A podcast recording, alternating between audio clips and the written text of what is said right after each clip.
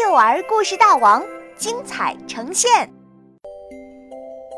耷拉嘴先生，作者埃里克·巴蒂，刘文英翻译。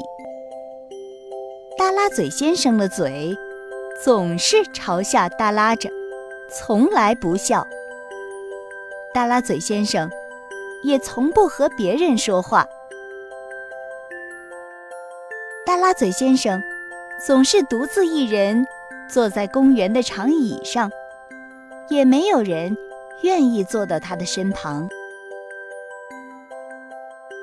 一天，大拉嘴先生在公园里发现了一个面具，那面具带着灿烂的笑容。往上扬起的嘴角，让人看着就高兴。大拉嘴先生想，要是我戴上这个面具，会怎么样呢？大拉嘴先生把面具戴上，脸上顿时换了一个表情。他站在路边等待着。不一会儿。来了一只蜗牛，一条百足虫和两只小鸟。呀，真是难以置信！原来他们都喜欢我。大拉嘴先生的心底升起一丝丝的喜悦。大家都过来和他打招呼，还跟他聊天。这是大拉嘴先生第一次和别人说话，他好开心呢。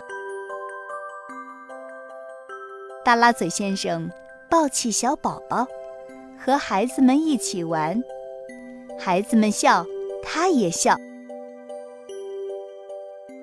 呀，太好玩了，他想。突然，附近传来一声大喊。救命啊！原来是一个女孩不小心跌进了池塘，扑通一声，大拉嘴先生跳进池塘。大拉嘴先生奋力向女孩游去，把她抱在怀里救回岸边。